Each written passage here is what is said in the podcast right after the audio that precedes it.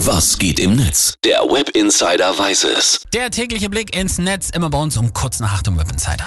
Ja, und da gibt's heute eigentlich auch wieder nur ein Thema, nämlich den Ukraine-Krieg. Aber unsere psychische Hygiene, ne, Mental Health, dass wir auch mal ein bisschen auf uns achten, das ist auch großes Thema eben im Netz in Verbindung mit dem Ukraine-Krieg. Und deswegen habe ich mich jetzt mal dazu entschieden, im Web Insider einen, einen wie wir so schön sagen, ein buntes Thema zu machen, mal was anderes. Finde ich gut. Nur Krieg und Ja. Corona, das hält ja auch keiner aus, Mensch. So.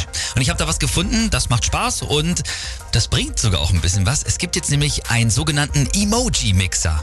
Okay. Man kann wohl Emojis mixen, nehme ich an. Genau, Emojis mögen wir alle, diese kleinen Smileys, die man bei WhatsApp und auch im Internet überall einfügen kann, um seine Stimmung auszudrücken.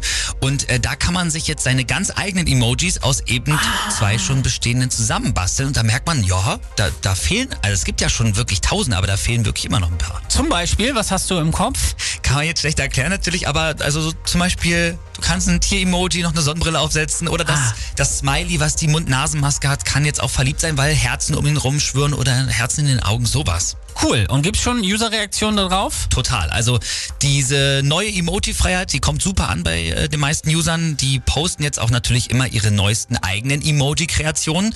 Und äh, das zum Beispiel auch jetzt, hey, jetzt gibt's auch einen Emoji, wie ich mich fühle in Sachen Ukraine-Krieg.